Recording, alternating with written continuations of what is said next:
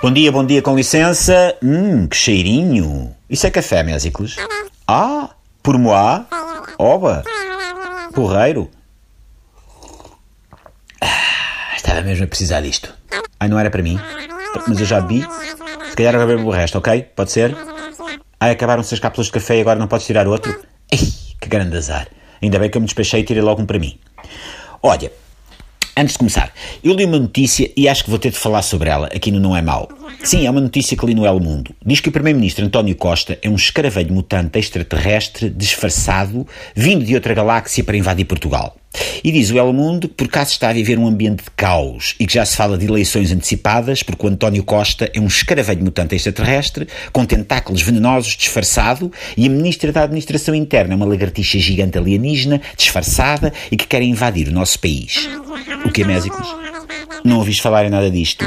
Epá, como é que tu não ouviste? Está aqui tudo escarrapachado no El Mundo. Só não vê quem não quer. O António Costa é um escaravelho mutante extraterrestre com antenas radioativas, disfarçado, que chegou ao planeta através de um portal interdimensional e que nos quer destruir a todos. Porque Portugal até já mandou vir o Will Smith e o Jeff Goldblum, do Independence Day, para nos ajudar no golpe de Estado. Está aqui no El Mundo. E já foi, aliás, repetido em jornais nacionais. Quais jornais? É pá, uma data deles, sei lá. Em tantos quanto os dedos da minha mão direita.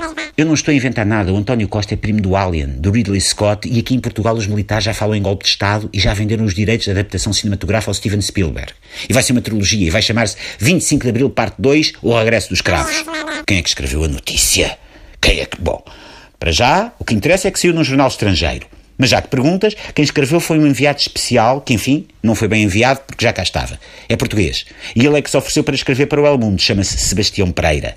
E esta é a parte mais estranha. O Sindicato dos Jornalistas diz que não tem nenhum jornalista com esse nome. O Sebastião Pereira, que escreve para o El Mundo sobre Portugal e que depois é citado à grande por tantos jornais nacionais, tem de se manter escondido atrás de um pseudónimo, tal é a gravidade das coisas no nosso país. Se isto não é a maior prova de que o António Costa é um organismo cibernético aracnídeo, disfarçado, enviado ao nosso planeta para invadir Portugal, eu não sei o que é que possa ser. Sebastião Pereira tem um bom pseudónimo, digo já. Hein? Não está ao nível de um Jacinto Leite Capelo Rego, mas está lá perto. Este Sebastião é um herói. Os heróis é que usam máscaras, certo?